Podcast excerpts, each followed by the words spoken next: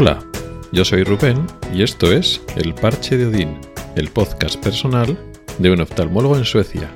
Este es el 88 episodio y voy a hablar de la posibilidad de votar sin tener la ciudadanía del país, es decir, solo con el permiso de residencia. ¿A qué me refiero? Bueno, pues que esto de la, del permiso de residencia, la ciudadanía o la nacionalidad es una cosa que no lo había mirado mucho, la verdad no le había prestado mucha atención y ha pasado una cosa el otro día que me sorprendió mucho, me descolocó bastante. Bueno, yo llegué hace, no, llega dos años aquí a Suecia a vivir y tengo un permiso de residencia, es decir, no tengo lógicamente nacionalidad sueca. Soy un español que está trabajando en Suecia, pues porque tiene un contrato de trabajo y por tanto un permiso de trabajo. Esto es muy fácil de hacer entre países de la Unión Europea y entonces automáticamente tú, como ciudadano de la Unión Europea, puedes ir a trabajar a otro país de la, Unión sin ningún problema, con lo cual se te garantiza pues un permiso de residencia. En otros países extracomunitarios es más difícil, aunque bueno, teniendo un permiso de trabajo al final se consigue más. Igual alguna más dificultad, pero se consigue. Y entonces yo tengo mi permiso de residencia y yo soy un español con pasaporte español que trabaja en Suecia, ¿de acuerdo? Sí que sé que a partir del quinto año uno puede solicitar, digamos, la nacionalidad sueca o no, pero sí que es cierto que aunque no la solicites, que no es una cosa que muchos lo, que mucha gente lo haga, sí que tienes el, lo que se llama permiso eh, permanente o un permiso de residencia permanente, que hay una diferencia entre el permiso que tienes ahora, antes de los cinco años, con el permiso de residencia permanente. Eso significa que, por ejemplo, ahora si estás tú, trabajando y se acaba tu contrato y estás en el paro, bueno, pues en principio tu permiso de residencia en un momento dado puede peligrar. Mientras que a partir de los cinco años el permiso de residencia es permanente. Eso quiere decir, bueno, pues que si en un momento dado estás cambiando de empleo y estás durante una temporada en el paro, pues no pasa nada, tú puedes seguir viviendo en Suecia. Tiene algunas limitaciones porque después de esos cinco años, aunque se llame permanente, no es permanente del todo. Si, por ejemplo, te vas a vivir fuera de Suecia durante un tiempo y vuelves, pues ese permiso permanente, entre comillas, puede haber desaparecido, entonces tienes que volver a cumplir unos requisitos. Pero bueno, en cualquier caso, mi idea era, pues supongo que como pensando como en España, una persona que tiene permiso de residencia en España, pero no es español en el sentido de que no tiene la ciudadanía o la nacionalidad española, pues en principio no puede votar.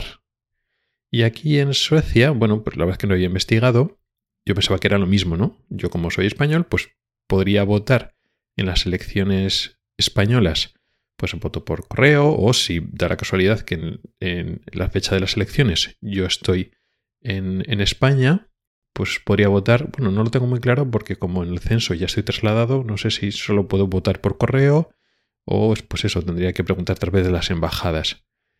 Pero yo pensando, bueno, pues aquí en Suecia hay elecciones, pero como yo no soy ciudadano sueco, no tengo nacionalidad sueca, yo no podría votar. Y bueno, pues me ha sorprendido porque el otro día me llegó la notificación al móvil, a una aplicación del móvil que ya he hablado en otros, en otros episodios al principio, bueno, pues eh, ¿dónde tengo que votar? Entonces me dejó descolocado. Porque bueno, te da pues el día de las elecciones, que creo que era el 11 de septiembre, las elecciones generales aquí, y entonces pues te dice en qué colegio, en qué sitio tienes que ir a votar.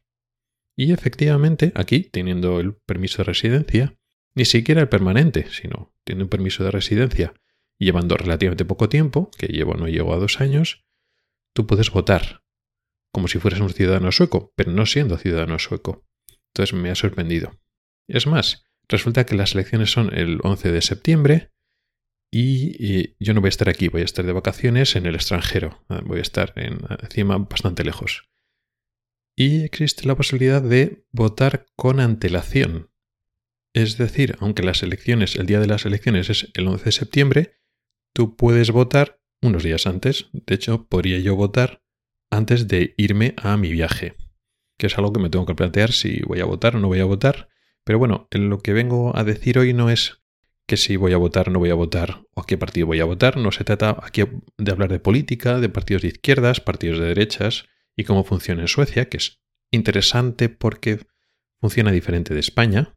la izquierda la derecha y el centro tiene otros matices muy diferentes, sino por el tema de que yo tengo esa capacidad de votar no siendo ciudadano sueco, no teniendo la nacionalidad sueca.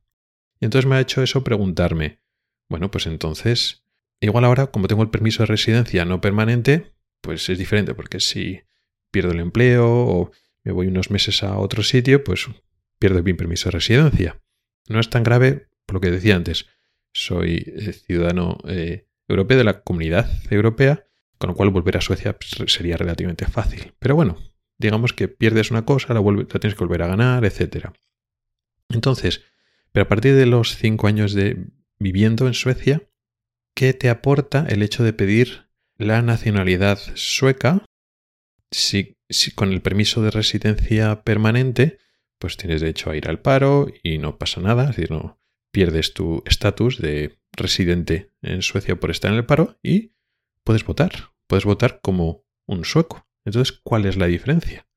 No lo sabía, sí, luego después, aún a los cinco años sí merece la pena pedir la, nacionalidad sueca y por tanto la doble nacionalidad para seguir siendo español o no, porque en la práctica puedes votar en las elecciones suecas sin ser ciudadano sueco, sin tener dicha nacionalidad. No es una cosa que ahora me preocupe especialmente porque me quedarían tres años para plantearme ese tema de decir, bueno, pido la nacionalidad sueca o simplemente dejo que mi permiso de residencia se convierta en permanente y ya está.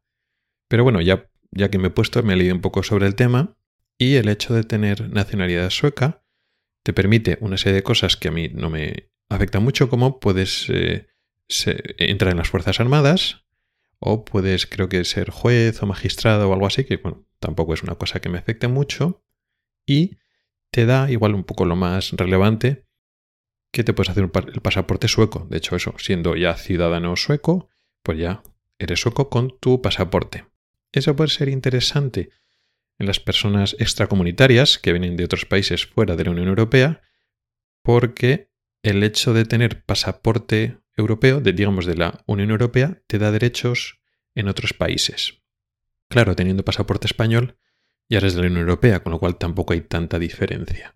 Pero bueno, en, en algunas circunstancias concretas, tener doble el pasaporte español, el pasaporte sueco, te puede ser interesante. Igual en algunos países, ser sueco, entre comillas, puede tener ventajas, más ventajas que ser español y viceversa. La verdad que no lo sé.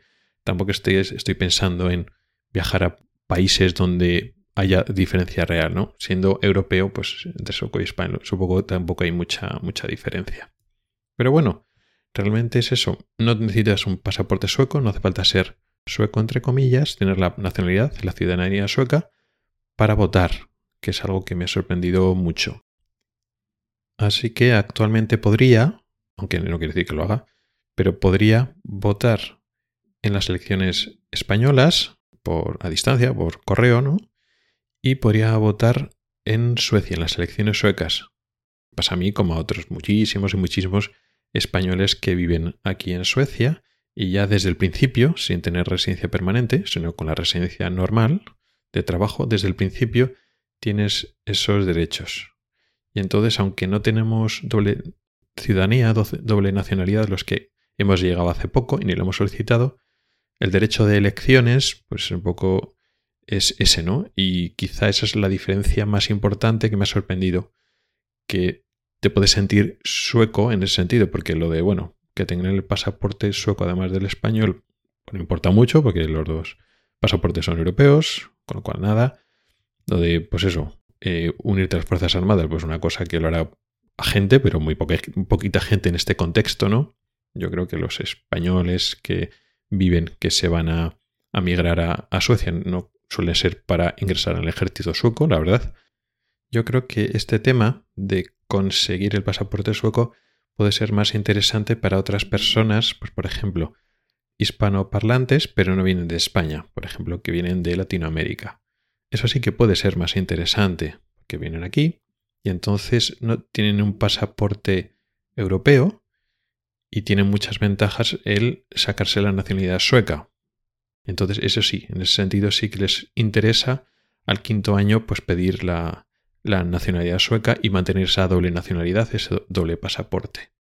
Y poco más. Os quería contar un poco esa curiosidad que igual muchos de vosotros ya lo sabíais. La verdad es que es un tema que no me había informado mucho.